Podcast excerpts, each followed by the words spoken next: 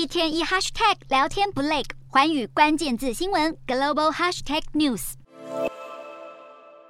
中国资金流向美国风险和私募基金，今年估计将达八点八亿美元，是至少近十年来的第二高。另一方面，也有数据指出，八月份中国股市资金流入只有十亿美元，但债市的流出额却高达七十七亿美元，并且已经是连续第七个月流出，显示中国资金正面临大出逃。北京当局的清零政策使得民众消费意愿也清零，内需低迷，但消费在中国 GDP 占比超过一半，进而导致中国经济疲软。为了力挽狂澜，北京当局今年以来已经端出规模达五点三兆美元的货币与财政刺激方案，相当于中国经济产值的三分之一，力保经济不受疫情和风控措施拖累。而美国在将三间中资电信企业列入美国国外威胁清单当中，同样在引发中方抗议。不过近年在美中关系紧张后，北京当局也悄悄加速抛售美国的国债。过去中国一度是海外最大的美债持有国，规模最高达一点三一七兆美元，却从去年十二月开始，已经连续七个月减持，如今持有规模剩下不到一兆美元，使得日本如今已经超越中国，成为最大的美债持有者。更有看法指出，乌俄战争使得西方阵营制裁俄罗斯的前车之鉴，将让中国持续增加非美元的资产配置，来分散投资风险。然而，总部位在马尼拉的亚洲开发银行二十一号发表报告，把中国以外的亚洲开发中国家